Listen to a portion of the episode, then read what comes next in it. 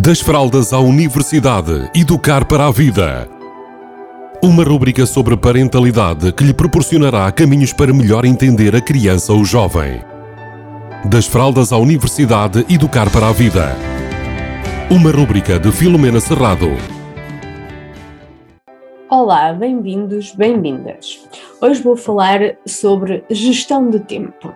Uma das queixas que eu mais ouço por parte dos educadores eh, e das, dos pais, das mães e das pessoas até no geral é que têm falta de tempo. E eu, eu costumo dizer que o tempo é o recurso mais bem distribuído do mundo. Todos nós temos 24 horas por dia. E o que é que nós fazemos com o nosso tempo? Talvez essa seja a diferença entre as pessoas que sentem que estão a gerir o próprio tempo ou aquelas que sentem que o tempo lhe foge por entre os dedos. Então hoje vou falar especificamente de desperdiçadores de tempo. Muito bem. Um dos primeiros desperdiçadores de tempo para algumas pessoas é o perfeccionismo. Ou seja, querem fazer tudo muito bem, sem falhas, de modo a que fique perfeito. Então, aqui a solução é ter na mente que o ótimo é inimigo do bom e que não é preciso fazer mais do que aquilo que é necessário.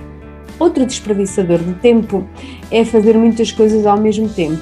Pois, é verdade.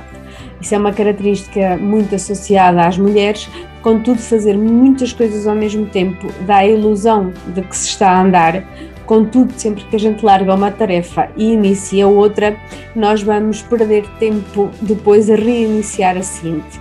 Ou seja, é importante e é importante até para a nossa mente e para o nosso estado mental e de tranquilidade nós sermos capazes de resistir ao multitasking e fazer uma coisa de cada vez, do princípio ao fim. E aqui há outra necessidade associada a isto, que é fixar as prioridades o que é que tem que ser feito primeiro e que tem mesmo que acontecer. Depois, eh, também há pessoas que querem fazer tudo, querem ser elas a fazer tudo. Às vezes até acreditam que se não for elas a fazer as coisas não ficam bem feitas. Então aqui é uma coisa que eu também proponho a quem tem crianças, ficam todos a ganhar. A pessoa que se liberta de algumas tarefas pode delegar e, se for crianças ou jovens, aprendem tra o trabalho em equipa e a desenvolver competências ao nível, por exemplo, das tarefas da família. Depois, ser interrompido constantemente, ou seja, estarem a fazer um, uma tarefa e então, e quando estamos constantemente a ser interrompidos. Isso faz com que a gente desperdice tempo. Então, sempre que possível, conseguirmos colocar uh, períodos, uh, fixar períodos de não interrupção, de modo a que a gente consiga fazer as tarefas do início ao fim. Eu sei que isto é um desafio muito grande para quem tem crianças, contudo, sempre que possível que as possam colocar na escola ou junto de alguém que possa tomar conta para poderem ter tempo para fazer as, as tarefas do início até ao fim.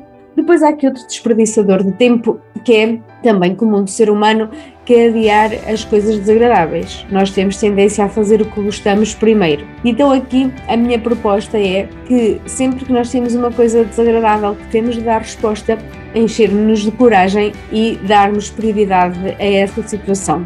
E podemos até fazer apenas uma parte dessa tarefa. Contudo, hum, nós já estamos a dar passos para que ela aconteça. E então aí nós podemos realizá-la parcialmente de modo a sentir que estamos a ir ao encontro do resultado daquilo que pretendemos. Depois, é importante que nós também saibamos fixar os nossos objetivos para cada dia, porque senão nós vamos andar a trabalhar sem um plano de ação, sem saber efetivamente o que é que faz sentido a cada dia e o que é que nós podemos colocar em cada dia.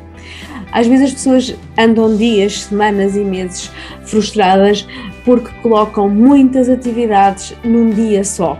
Então isso faz com que cheguem ao fim do dia e comecem a acreditar que não conseguiram cumprir o objetivo, não conseguiram cumprir os objetivos daquele dia.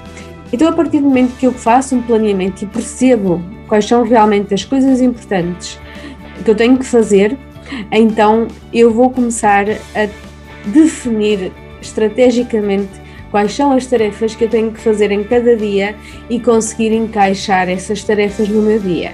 E as que não são urgentes, então ficam para o dia seguinte.